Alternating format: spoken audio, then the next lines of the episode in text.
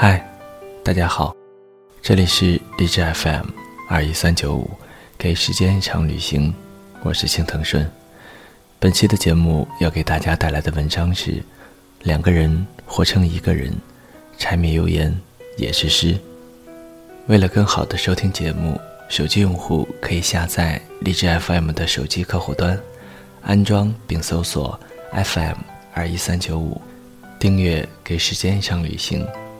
同时，你也可以搜索新浪微博“青藤顺”，关注并私信给我，分享你喜欢的音乐，还有你的故事，我会在这里一直等你。青梅竹马这个话题给我的感觉是，明明一本长篇虐心的好题材，非要逼我写成短篇。前年夏天状态不好。回到老家山里小住，吃住都是在苏州家。苏州是一个画家，买了个依山傍水的老宅子，画画、写诗、修禅、做瑜伽，过着仙女一样的生活。某天早晨起床看到的场景令我终生难忘。厅堂里冉冉檀香，若有似无，音乐是空谷竹箫。清瘦的苏州，一身白衣，盘坐在厅堂里，闭目诵经。水葱般修长的手指合十，蓬松长发随意地束在脑后，肤色娇如残雪，眉间朱色美人痣一点，惊现几分观音像。他身后的墙上挂了一张遗照，二十八岁的宝山笑盈盈地看着他。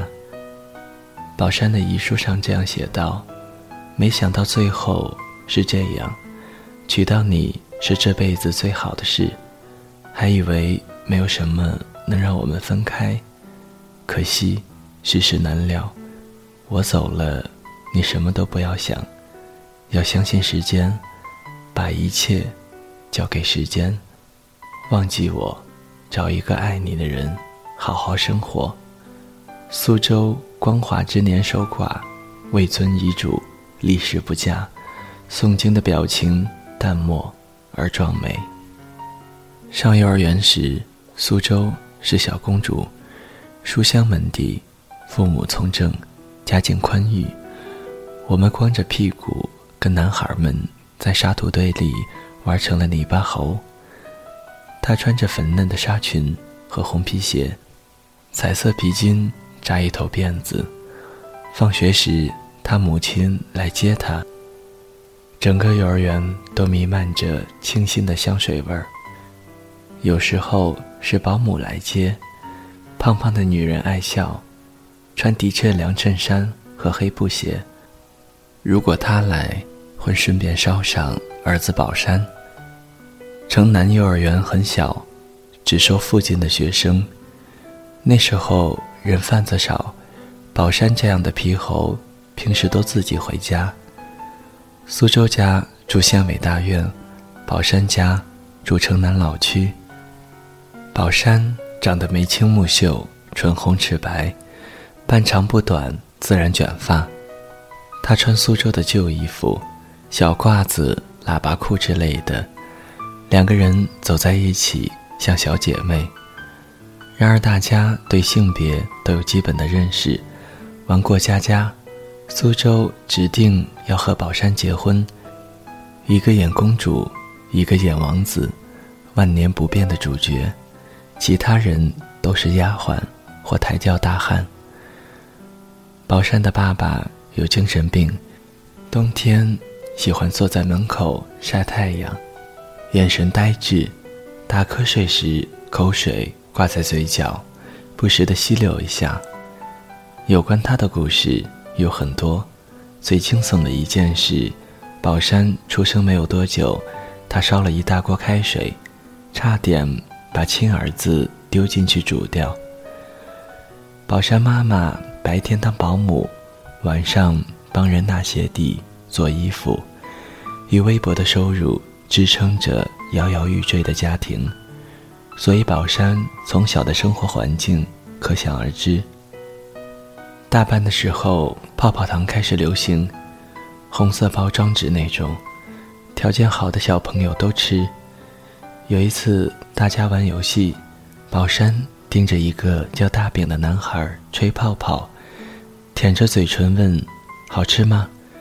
大饼说：“当然好吃。”宝山说：“那给我吃一吃。”大饼说：“就一个啊。”宝山说：“你吃吃的，给我尝尝。”然后大饼。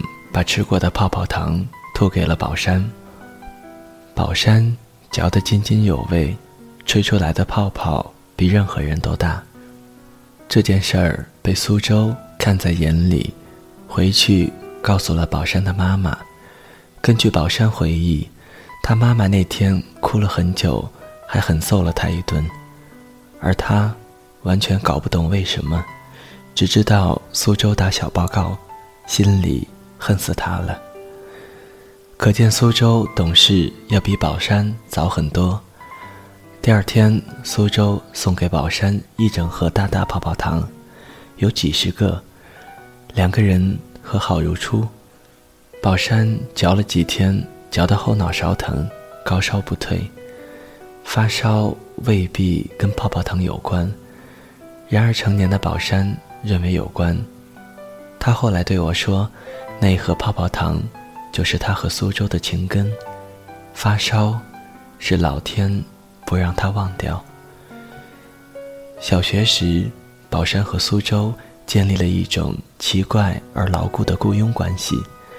苏州把零花钱分给宝山花，然后宝山听从他的吩咐，放学跟在他的身后拎书包，替他值日，买零食。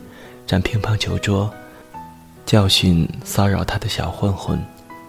宝山不是读书的料，美术课上却展现出惊人的天赋。美术老师每一节课都表扬他。然而班里的手抄报第一名和黑板报能手，永远都是苏州。苏州品学兼优，小小年纪就有书香才女的气质。没有人怀疑他雇佣宝山为他画手抄报。很多年以后，我们长大了，两个人拿这件事说笑，大家才知道，苏州的每一张得奖作品都有宝山秘密替他配图和画边框。谁能想到，真正才华横溢的那个不是苏州，而是宝山？苏州一直强调他们是公平交易。班主任怕我们饿，集体订了课间餐。宝山妈没有钱给他交，苏州就把自己的肉包菜饺让给宝山吃。所以后来苏州怪宝山，都是你小时候抢了我的营养，所以你人高马大，而我又矮又瘦。有一件事我记得特别清楚，我们皖南的小孩子。小时候喜欢吃呼啦，雪白的山芋粉用滚烫的开水冲调成糊糊，盛在一个红色的塑料袋小碗内，拌上皖南特色的什锦酱菜和辣椒酱，香辣可口。每天小卖部的窗口都挤满站着吃呼啦的学生。苏州的妈妈严禁他吃这种垃圾食品，小卖部的值班老师。都是他妈妈的熟人，根本不卖给他吃，馋得他哭鼻子。有一次，宝山叫我们几个做掩护，趁老师不注意，连碗偷去教室给苏州吃。苏州的妈妈知道后闹到学校，班主任用板尺打了宝山的手心。宝山不理苏州，放学苏州跟在他屁股后面。像受了委屈的童养媳，宝山怒气冲天，不讲义气，出卖我，还有脸跟着。苏州哇的一声哭了，我讲梦话被我妈听到，又不是故意的。毕业互写留言册，有最大的愿望一栏，宝山填的是吃一次生日蛋糕，而苏州填的是初中。和宝山一个班。女孩早熟，我一直觉得是苏州先喜欢宝山的。初中，苏州和宝山不在一个学校，宝山妈妈也不再给苏家做保姆了，在老街开了一个裁缝铺。懂事的宝山初中就帮家里干活了。我和苏州放学结伴回家，偶尔能够碰到他和他的外公一起拉车帮人送煤球。苏州每次都欣喜地喊：“雷宝山。”宝山的反应很冷淡，要不就是“咦，你怎么在这儿？”或者擦擦脸上的污渍，冲我们不阴不阳的笑一笑。到了初三。苏州出落成我们这一届有名的美女和才女。她学习好，她妈妈请了专门的老师教她画画和弹古筝。许多男生写情书给她，其中不乏优秀的，而她一封都没有看过。大家都说苏州真的清高呀。我和苏州。一起考进了重点高中，两个人以前都没有离开过家，生活不能自理，成绩也一落千丈。高二下学期又一起转回老家去念书。宝山和苏州第一次重遇，我在场。青春期两三年没有见，大家的变化都很大。娇小玲珑的美人苏州。看见高大健硕的宝山在操场投篮，高兴的有些失态，拽着我的袖子说：“哎，那不是宝山吗？”然后大叫一声：“雷宝山！”打球的男孩子们呆呆地看着他。老实说，被苏州这样的姑娘大喊一声名字，从虚荣心上都是一种满足。然而。几年前，南城老街的情景再现，一个热情，一个冷淡。苏州遇到宝山，就丢了矜持；宝山遇到苏州，只有礼貌的微笑。可是那一次，我分明觉得他们的眼神微妙，似乎心头时，有几秒，很像爱情。苏州几乎每天都要去职高去找宝山。在混混们猥琐不安分的眼神里，冲他喜欢的人大喊一声“雷宝山”。之后要说什么并不清楚，站在走廊里对宝山傻笑。宝山也笑笑问：“你怎么又来了？”然后带他离开职高楼，走到普高楼，两个人没有什么话。有一次晚自习，苏州在哭。吓我一跳，我问：“怎么了？”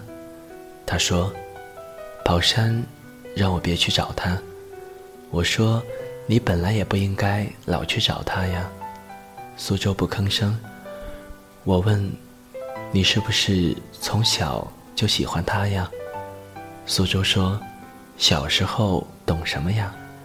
我说：“你在装。”苏州就不吭声了。我叹了口气，算了吧，你们俩怎么可能？我代表大多数人的想法，可偏偏代表不了苏州的想法。他低头摘下女神的皇冠，非要送给家境贫寒、毫不出众的雷宝山。可气的是，宝山对他不冷不热，有时候还躲着他，见到他像见到鬼一样。有一次，宝山和职高的男同学在学校门口打架，一个个抄着板凳腿，面目狰狞。其中一个人死死地抱着宝山，示意同伙一起打他。苏州一声凄厉的尖叫冲进人群，我拉都拉不住。他对着抱住宝山的男生又撕又咬，惊动了整个战局。职高男生们面面相觑。架，都打不下去了。苏州死死地拽住宝山的胳膊，问：“宝山，宝山，你能不能学点好？”宝山愣了一分钟，暴躁地甩开他的手问：“你他妈是不是有病啊？你放过我行不行？”苏州竟然没有哭，重新拽住宝山的胳膊说：“不行。”这件事在学校传开，宝山和苏州的绯闻满天飞。苏州的妈妈派司机每天接送他上下学。然而课间，苏州还是会去职高找宝山。老师找他谈话也不管用，宝山也不再躲他。两个人站在池塘边说话。有一次。我远远的看见他们俩谈笑风生，突然发现苏州挺有眼光的，宝山笑起来多帅啊！高三的时候，宝山迷恋上打游戏，把饭钱省出来泡网吧。苏州有空就拉着我去网吧找宝山，里面的空气污浊，烟雾缭绕，男男女女忘情的盯着屏幕。脏话连篇。苏州每次夺过宝山的耳机就说教，让他好好上课，学一技之长之类的，听得宝山很烦躁。苏州站在旁边不走，宝山玩不下去，只好结账走人。有一次，宝山说：“你做你的尖子生，别管我行不行？”苏州说：“不行，我就要管。”宝山问。你谁呀？我妈妈都不管我。苏州脸红了，眼泪汪汪的看着宝山，你还好意思提你妈？你妈那么辛苦，逢人就说你争气，你看看你现在像什么样子？宝山怔了一下说：“你别管我，我废料一块，学什么都学不好。”苏州说。你可以像我一样学画画，你从小就有天赋的，你忘了吗？宝山冷笑：“我去哪里搞钱学画画？”苏州说：“我有钱，我所有的钱全借给你。”后来宝山总说，苏州改变了他的命运，改变了他的整个人生。那句人人都会唱的。如果没有遇见你，我将会是在哪里？没有人比他更能体会其中的深意。宝山考上了一所重庆的美术学院，考了两年。那个时候，我和苏州已经在北京的大学上大三了。苏州上的也是美术学院，追她的男生很多。他和宝山靠书信和电话。保持联系，沟通也少得可怜。大二的时候，苏州扛不住一个各方面都很优秀的学长追，开始了他人生的第一段正式恋爱。他往我宿舍打电话，聊起来叹气说：“不知道为什么，总觉得有点对不起宝山。”我问：“你和宝山到底什么关系？”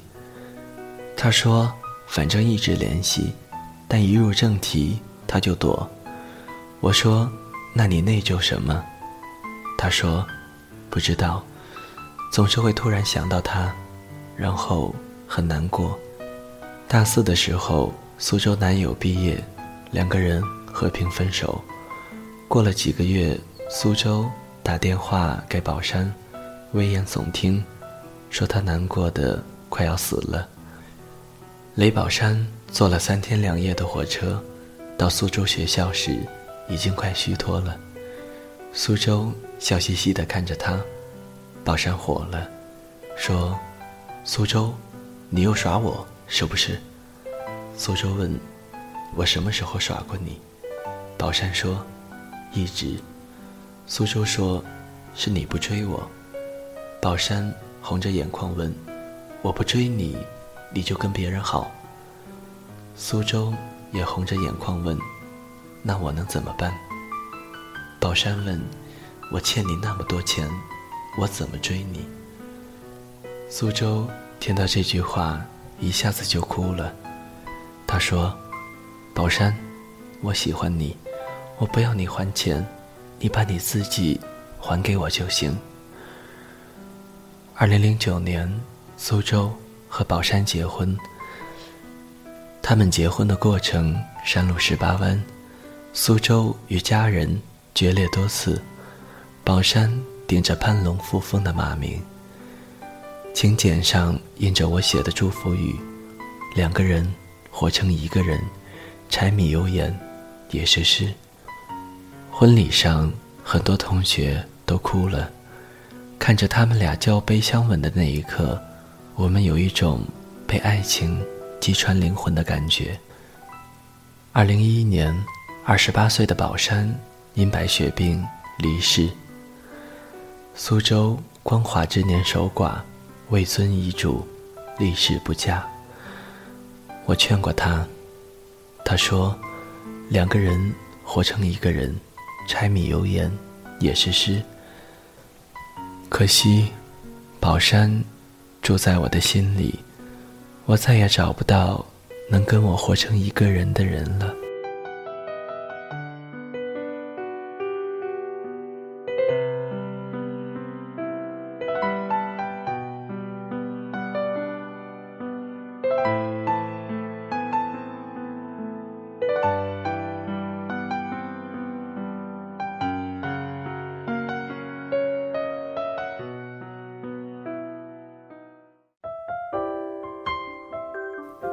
谁的声音清唱婉转流年？谁的双手挽起千年不变的誓言？用音乐品味生活，用音符记录感动。我的声音会一直陪伴在你的左右。